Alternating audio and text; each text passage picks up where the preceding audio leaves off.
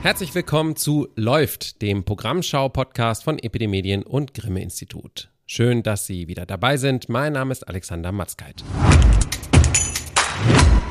Die Grimme Online Awards sind bereits im Juni verliehen worden. Am Ende wurden neun Internetprojekte unterschiedlicher Art ausgezeichnet, eins aber nicht. Das war zugegeben auch nicht nominiert, aber die Jury hätte durchaus die Macht gehabt, es nachzunominieren.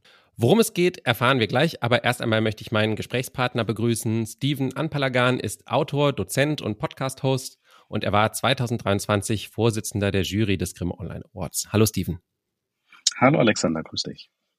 Normalerweise würde ich jetzt an der Stelle selbst eine kleine Einführung referieren. Ihr habt das Thema auch im Statement der Jury angeschnitten, aber ich dachte, die Einführung überlasse ich heute mal deinem langjährigen Jurykollegen, dem Medienjournalisten Christian Bartels. Ich fand und finde weiterhin schade und auch falsch, dass Mastodon beim Goa dieses Jahr nicht nominiert und nicht nachnominiert worden ist, wofür ich mich ja eingesetzt hatte.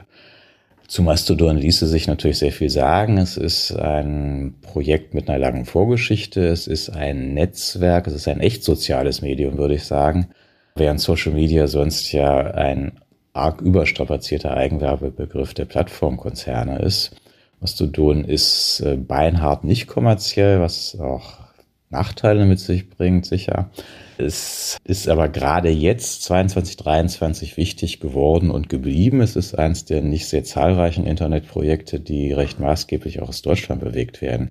Das alles hätte beim Grimer Online Preis Aufmerksamkeit verdient. Der Goa wiederum ist ja ein Spektrum an spannendem Internet. Es ist ja nicht ein Preis, es sind acht Preise, es sind, glaube ich, 28 Nominierungen. Insofern trifft man da eigentlich immer auf eine Fülle von interessanten aktuellen Formen des Internets, über deren Vor- und Nachteile man sich sehr gut austauschen kann. Das ist eigentlich auch das Spannende an den Jury-Sitzungen, würde ich sagen. Aber da hätte Mastodon dieses Jahr unbedingt dazugehört. Zumal, wenn man sieht, dass andererseits die Datenkrakenkonzerne, also Angebote von Googles YouTube, von Facebooks Instagram und vor allem von TikTok aus China sehr gut vertreten waren. Steven, du warst ja dabei, als ihr in der Jury über dieses Thema beraten habt.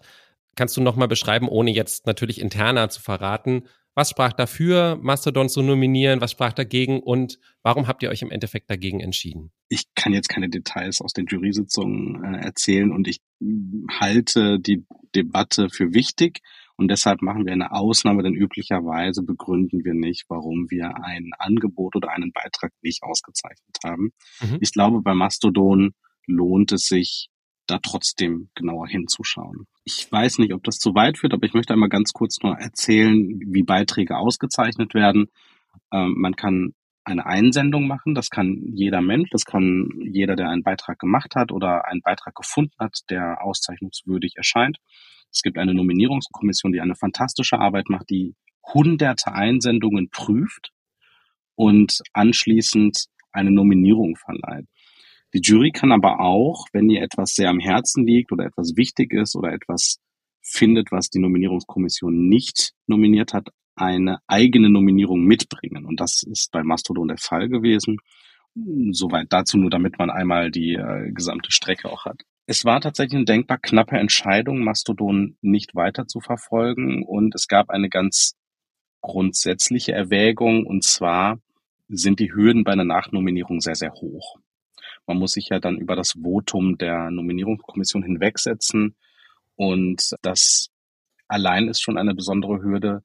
Und man muss immer mit Blick auf eine potenzielle Preisträgerschaft argumentieren. Also das, was man nachnominiert, kann man nicht einfach nur wegen der Nachnominierung äh, ins Spiel bringen, sondern man muss sagen, das ist preiswürdig, da kann ich mir reell vorstellen, einen Preis zu vergeben. Und an dieser Facette oder in diesem Spannungsfeld hat sich dann die Debatte bewegt. Und es gibt zwei, zwei Seiten oder es gab zwei Lager.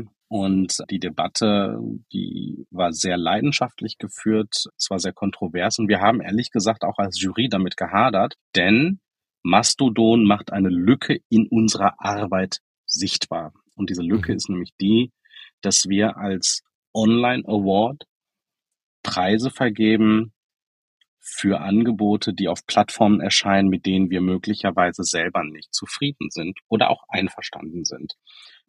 Von daher ist die Nominierung von Mastodon schon auch etwas, was auf den Kern unserer eigenen Arbeit zielt. Und zwar zielt es auf die Frage, welche Formen von Angeboten können wir denn überhaupt guten Gewissens auszeichnen? Das sind alles Dinge, mit denen hadern wir.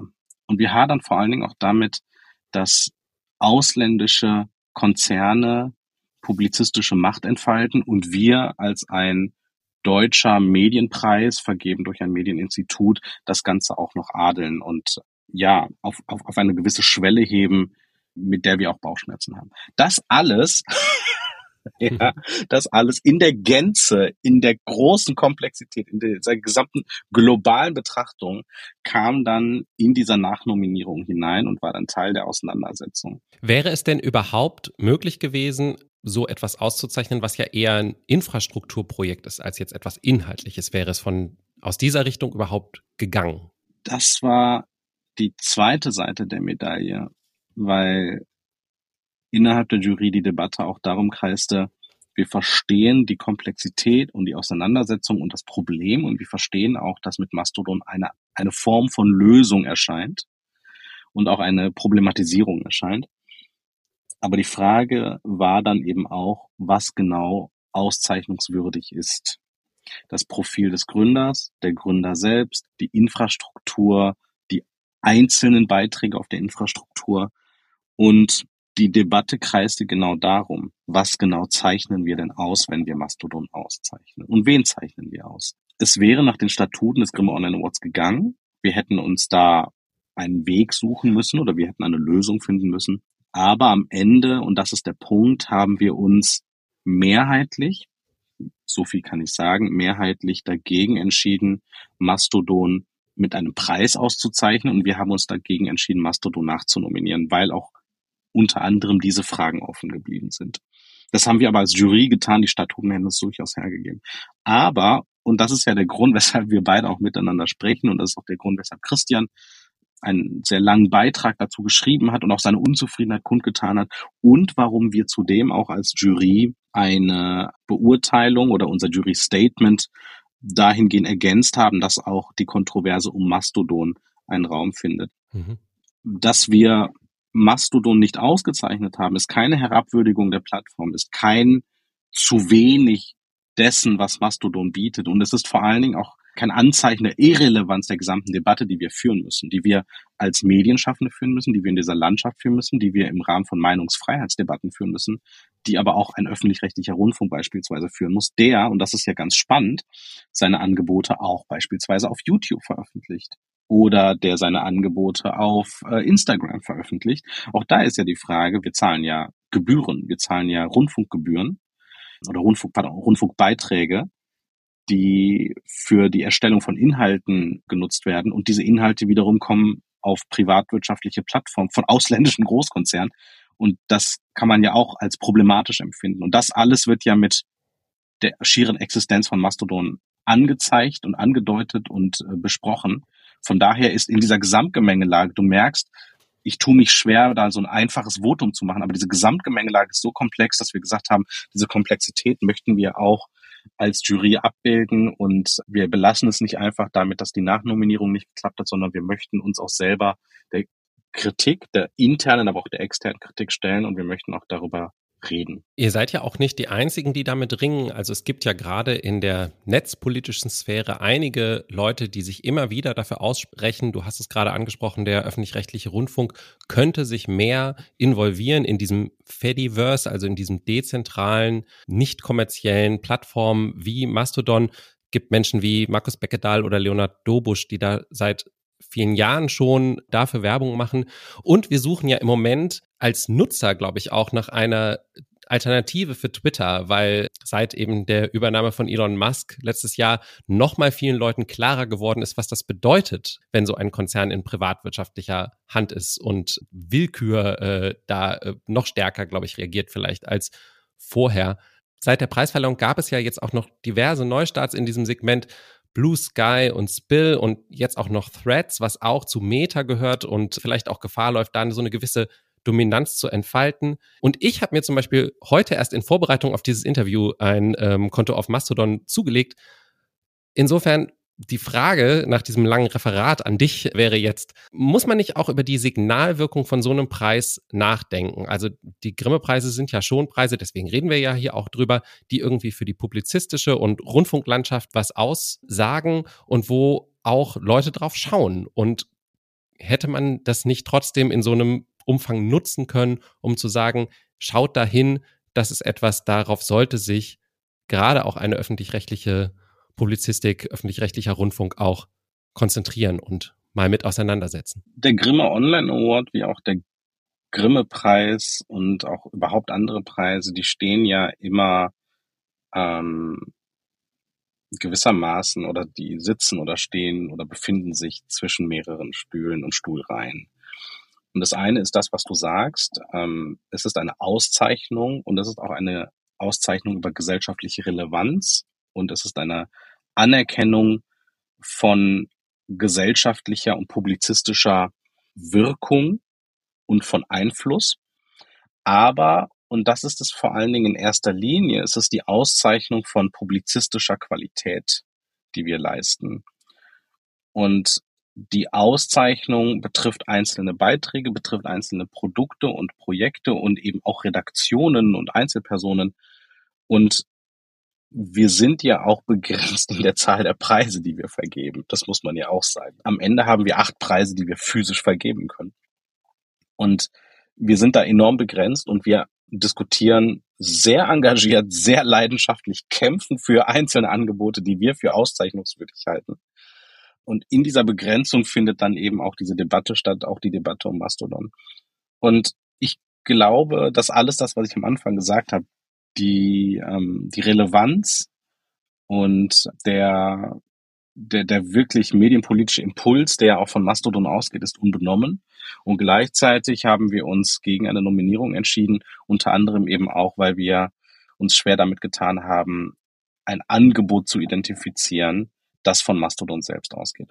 Alles das, was du aber gesagt hast, was die Innovationsfähigkeit oder auch die Perspektive und die Strategie des öffentlich-rechtlichen Rundfunks betrifft, das ist vollkommen richtig. Ich glaube, und das, da spreche ich als Einzelperson und nicht als Juryvorsitzender des Global Online Awards, ich glaube persönlich, dass es keinen großen Unterschied macht, ob jetzt ein Facebook-Angebot oder ein Instagram-Angebot oder ein YouTube- oder Google-Angebot das Angebot von Twitter kannibalisiert oder einen, einen, einen Wettbewerb schafft. Wir haben dann einen anderen großen Konzern aus dem Ausland, der das leistet, was Twitter aktuell leistet. Und das Problem ist ja, auch dort befindet man sich in privatwirtschaftlicher Hand, auch dort ist man abhängig von Wohl und Wehe US-amerikanischer Regierungspolitik, US-amerikanischen Sicherheitsbehörden oder eben chinesischen Sicherheitsbehörden, chinesischer Regierungspolitik.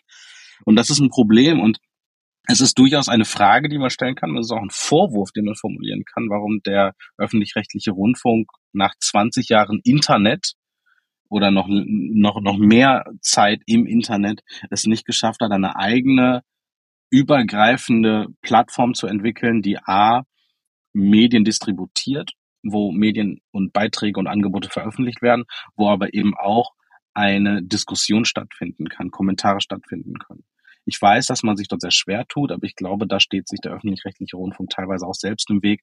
Und das finde ich sehr bedauerlich. Und da kann ich viele Kritiker, die eben auch die Rundfunkbeiträge und Abgaben kritisieren und sagen, ihr habt so viel Geld, macht doch etwas daraus, macht doch eine ganz große medienpolitische Kampagne, fasst doch etwas an, was auch infrastrukturell einen großen Unterschied macht. Und warum macht ihr es denn nicht? Da kann ich viele dieser Kritiker durchaus verstehen. Dazu passt vielleicht auch, dass ihr am Anfang von eurem Jury-Statement auch geschrieben habt, ich zitiere mal, in einigen Jahren zeigen Nominierungen und Preisträger, was der aktuell vorherrschende Trend beim Erproben neuer Webtechnologien ist. In anderen Jahren reihen sich diese Technologien eher unaufgeregt als Standard in den Kanon digitaler Darstellungsformen ein. 2023 ist ein solches Standardjahr und damit Vorbote für kommende Innovationsjahre das passt ja vielleicht ganz gut zu dem, was wir gerade auch besprochen haben. Es gibt im Moment anscheinend nicht so viele Medienformen, wo sich jetzt neu ausprobiert wird, sondern äh, man wartet noch so ein bisschen ab. Wo, woran würdest du das denn festmachen? Wo gibt es diese Verfestigungen, diese Standards, die gesetzt wurden? Was ist euch aufgefallen dieses Jahr? Und ähm, wo steckt dann umgekehrt auch deiner Ansicht nach das Potenzial für Innovationen? Wo geht es hin, dass man mal wieder ein Innovationsjahr haben könnte in den nächsten Jahren? Also wenn man sich beispielsweise die Darreichungs- oder Darstellungsform des Podcasts anschaut, dann wird man feststellen, Podcasts gibt es ja seit sehr, sehr, sehr langer Zeit. Die haben mit ein wenig Nachhall oder mit ein wenig Verspätung aus den USA, wo sie ein großes Format darstellen, ihren Weg nach Deutschland gefunden. Und nachdem Podcasts in Deutschland eher eine Art Nerd-Spielzeug waren, die mit zwei, drei Mikrofonen über ihr Leben berichtet haben, hat es dann einen Weg gefunden in die Publizistik hinein, dass man gesagt hat, okay, wir sprechen über den Hintergrund einer Recherche oder wir nehmen die Leserinnen oder pardon, die Hörerinnen und Hörer mit auf eine Reise äh, und zeigen das, was Leserinnen und Leser vorher gesehen haben, aber aus einer anderen Perspektive. Ähm, über all die Zeit hat sich die Infrastruktur der Podcasts nicht verändert, aber haben sich die Inhalte völlig neu dargestellt. Es gab Gesprächspodcasts, Interviewpodcasts und dann kamen in den letzten Jahren diese reportagigen Podcasts auf, die eine große Wirkung entfaltet haben und die wir auch sehr gerne mit Grimme Online Awards ausgezeichnet haben. Und jetzt haben wir in dem Beispiel des äh, Schweizer Tagesanzeigers ist es über den Gletscher gesehen, gibt es einen völlig unaufgeregten Umgang mit dem Thema Podcast, wo nämlich im Zuge eines gigantisch langen Textes mit Illustration und Grafik und Video ganz unten auch noch einen mehrteiligen Podcast, der das Ganze auch nochmal abrundet. Und da sieht man, okay, es ist von einer eigenen Kunstform hineingekommen als ein Mosaikstück in einem großen multimedialen Beitrag, in einer großen multimedialen Darstellung. Und ich glaube, so wird es auch anderen Dingen gehen. Es wird neue Darreichungsformen und Darstellungsformen geben, neue Infrastruktur geben, die wird ausprobiert werden. Es wird ganz aufregend sein. Wir werden uns alle da drauf stürzen. Es wird neue Möglichkeiten geben. Leute werden damit herumspielen. Es wird dann seinen Weg in den Mainstream geben. Und irgendwann wird es etwas sein, was wir völlig unaufgeregt benutzen, um gute Inhalte darzustellen. Instagram beispielsweise auch ein Beispiel oder TikTok ist auch ein Beispiel, wo Leute völlig unaufgeregt sehr gute, ansprechende, qualitativ hochwertige Inhalte produzieren. Ich hoffe, dass die Zeit vorbei ist, dass man sagt, ja, ja, das ist ja total unseriös, das ist ja irgendetwas mit Internet, irgendetwas für die jungen Leute, also kann das nichts Richtiges sein, was im äh, Rahmen von Journalistik oder Publizistik und Journalismus äh, für uns funktioniert, sondern dass wir immer neue Formen finden, die in immer mehr unterschiedlicher äh, Zusammensetzung die sehr wichtigen, relevanten und guten Inhalte an die, an die Leute bringen. Und ich glaube, diese beiden Streben, von denen du gerade gesagt hast, das eine ist die technische Seite und dann ist das andere die inhaltliche Seite. Und die technische Seite, die geht irgendwie voran, etabliert sich und dann ziehen wir mit der inhaltlichen Seite nach, bis dann wieder etwas Neues technisch auftaucht. Das ist etwas, was ich furchtbar aufregend finde und was ich ganz, ganz spannend finde, weil dadurch auch der Grimme Online Award niemals an Relevanz einbüßen und immer hinten anhängen wird. In diesem Sinne gehst du davon aus, dass ihr nächstes Jahr mit generativer KI Angeboten überschwemmt werdet? Ich hätte fast gesagt, ich hoffe nicht. ich glaube es zumindest nicht. Ich glaube auch bei KI, das merkt man ja jetzt, es ist viel weiter, als wir alle dachten, aber es ist auch noch nicht an einem Punkt, an dem wir mh, hm, ein umfassendes Verständnis davon haben, was diese KI erstens ist und was sie zu leisten imstande ist und was die Grenzen der KI sind. Wer mit ChatGPT mal herumgespielt hat, der wird wissen, das klingt alles ganz gut, aber an mehreren auch fundierten und existenziellen Stellen denkt sich die KI einfach irgendetwas aus. Und das ist natürlich für ein publizistisches Angebot, das auch viel journalistische Inhalte in sich trägt, wie der Grimme Online Ort, ist es natürlich ein Todesurteil. Du kannst ja nicht einfach irgendwas ausdenken oder irgendwelche Studien ausdenken. Von daher glaube ich, braucht es noch ein bisschen Reifung, bis die ersten das dann auch ehrlich und ernsthaft in ihrer publizistischen Arbeit benutzen können. Was aber sehr gut geht, ist, glaube ich, künstlerische Auseinandersetzung mit künstlicher Intelligenz oder die künstliche Intelligenz als ein Treiber von Kunst und Kultur. Und da bin ich gespannt. Aber ja, wir hängen immer mit unserem Preis ein bis zwei Jahre hinterher. Wir haben letztes Jahr schon, als wir Wochen oder Monate nach Ausbruch des russischen Angriffs auf die Ukraine diskutiert haben, festgestellt, nee, wir werden nächstes Jahr die Angebote und Beiträge über den Ukraine-Krieg oder den russischen Krieg in der Ukraine bekommen. Und so war es dann auch. Und ich glaube, das, was wir dieses Jahr feststellen, was eine Relevanz hat, auch technologische Relevanz hat, das wird dann nächstes Jahr bei uns auf dem Schreibtisch aufliegen. Vielen Dank, dass du eine Ausnahme gemacht hast und aus der Jury ein bisschen auch rechtfertigend fast schon berichtet hast. ähm, vielen Dank für das Gespräch, Steven, und an der Stelle auch danke an Christian Bartels für den Audiobeitrag. Vielen Dank. Das mehrfach erwähnte Statement der Jury haben wir Ihnen natürlich in der Podcast-Beschreibung verlinkt. Stephen Anpalagan hat außerdem ein neues Buch geschrieben mit dem Titel Kampf und Sehnsucht in der Mitte der Gesellschaft. Es erscheint am 27. September im S. Fischer Verlag. Noch mehr zum Grimme Online Award können Sie auch in unseren Sendungen zu den Trends und Nominierungen nachhören. In unserem Archiv sind das die Folgen 4 und 9. Wo wir gerade über Innovationen geredet haben, was halten Sie denn von dieser Zukunftsvision? Träumst du von einem besseren Leben? Einem Leben, das du dir nie leisten könntest? Aeon bietet ein Zeitspendenprogramm, das jedes gespendete Lebensjahr großzügig vergütet. Der Eingriff ist minimal invasiv und wird täglich in unseren Kliniken durchgeführt. Mach noch heute deinen DNA-Test. Wir finden den passenden Zeitempfänger für dich. Der deutsche Near Future Thriller Paradise ist ab 27. Juli auf Netflix zu sehen. Seine Vision, Menschen können ihre Lebenszeit verkaufen. Andere, genetisch kompatible Menschen können sie dann kaufen und sich so verjüngen. Ihre Spender altern innerhalb weniger Tage. Max weiß alles darüber. Er ist Donation Manager für das führende Zeitspendeunternehmen E.ON und er schwatzt einem geflüchteten Teenager schon mal 15 Jahre seines Lebens ab. Mit den 700.000 Euro, die er dafür bekommt, kann er dann seine Familie aus der Favela auf dem Tempelhofer Feld herauskaufen. Und natürlich ist Max ein treuer Angestellter. Er glaubt nicht an die Parolen der terroristischen Adam-Gruppe, die verjüngte Superreiche exekutiert und ein Ende des de facto Menschenhandels fordert. Er ist schließlich Profiteur des Systems, bis seine Wohnung niederbrennt und seine Familie selbst zum Opfer wird.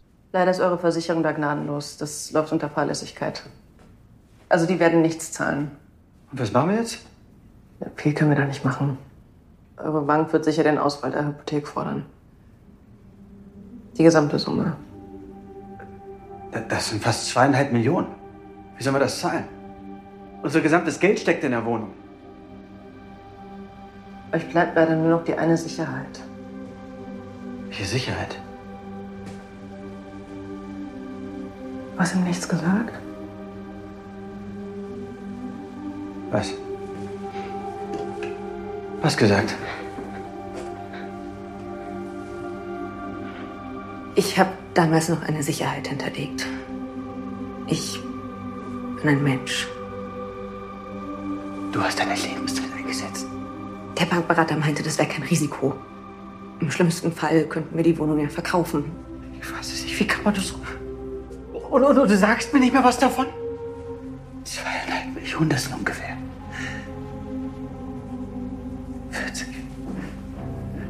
40 Jahre. Für dieses Setup braucht Paradise gerade einmal 20 Minuten. In dieser Zeit wird eine durchaus glaubhafte, in schicken, grauen und blaugrünen Tönen designte nahe Zukunft geschildert, die die Abgründe des Technik-Utopismus gelungen entlarvt.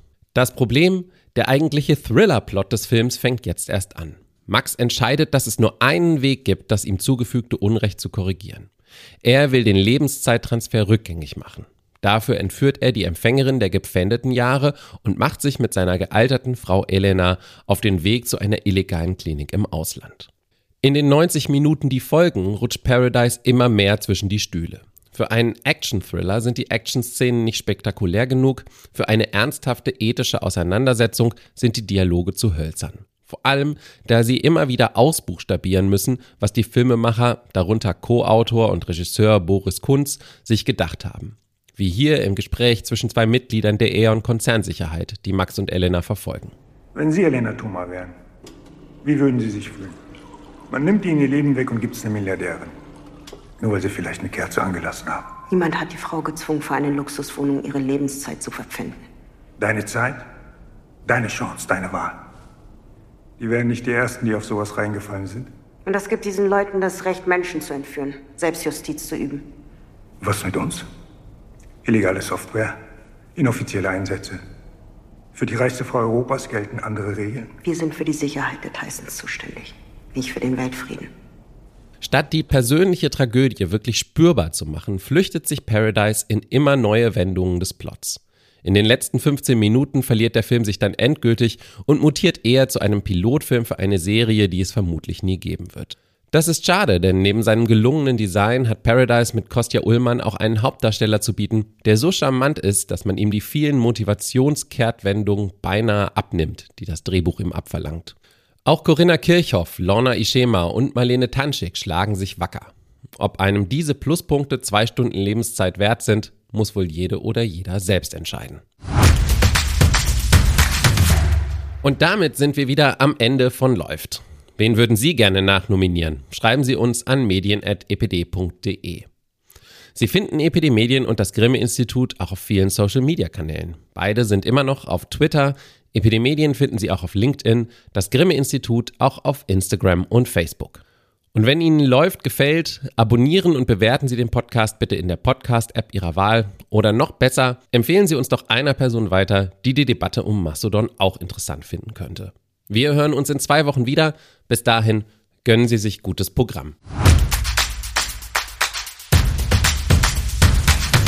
Läuft ist eine Produktion von Epidemedien und Grimme Institut im Jahr 2023. Redaktion Lars Gresser, Alexander Matzkeit und Michael Ridder.